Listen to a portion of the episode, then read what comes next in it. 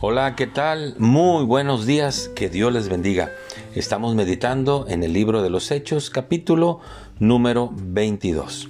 Este capítulo nos relata la historia de cómo la vida de Pablo fue transformada, cómo hubo un día en el que sucedió algo en su vida que lo transformó completamente y relata la historia. Yo no se la voy a decir, usted la va a leer en este capítulo número 22, pero lo que sí le quiero decir que la vida de Pablo fue transformada por un encuentro que tuvo con el Señor Jesús.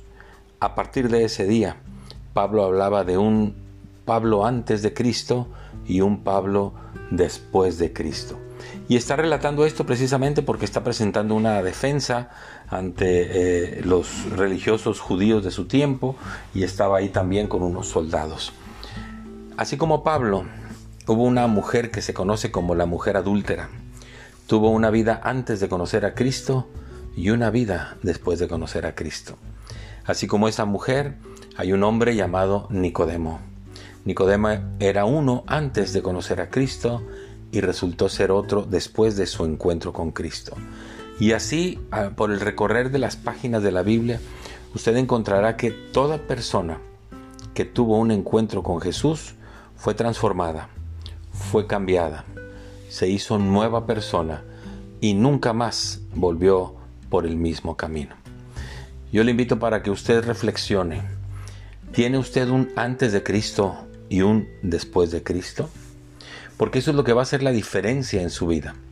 Hablar de un antes de Cristo es cuando yo no me interesaba por Cristo, no quería seguir sus mandamientos, no quería saber lo que Él pensaba y decía acerca de mí, no me interesaba en su palabra.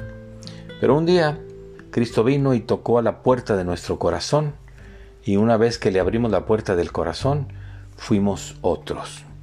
Si usted no recuerda cuándo fue ese tiempo en que tuvo un encuentro con Jesús y su vida fue transformada, yo le invito a que lo considere seriamente.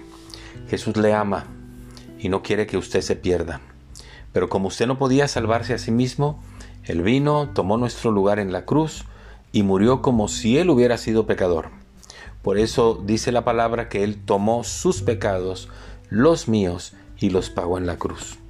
Cuando yo reconozco esa obra de Cristo en la cruz, y le digo gracias por haber tomado mi lugar, gracias por perdonar mi pecado, gracias por pagar el precio que hoy me abre el camino al Padre y creo que tú eres mi Señor y mi Salvador, mi vida es transformada y mi vida es cambiada. Considere si usted ya ha tenido un encuentro con Cristo y si no, hoy es el día para tenerlo. Muchas gracias, que Dios le bendiga, hasta pronto.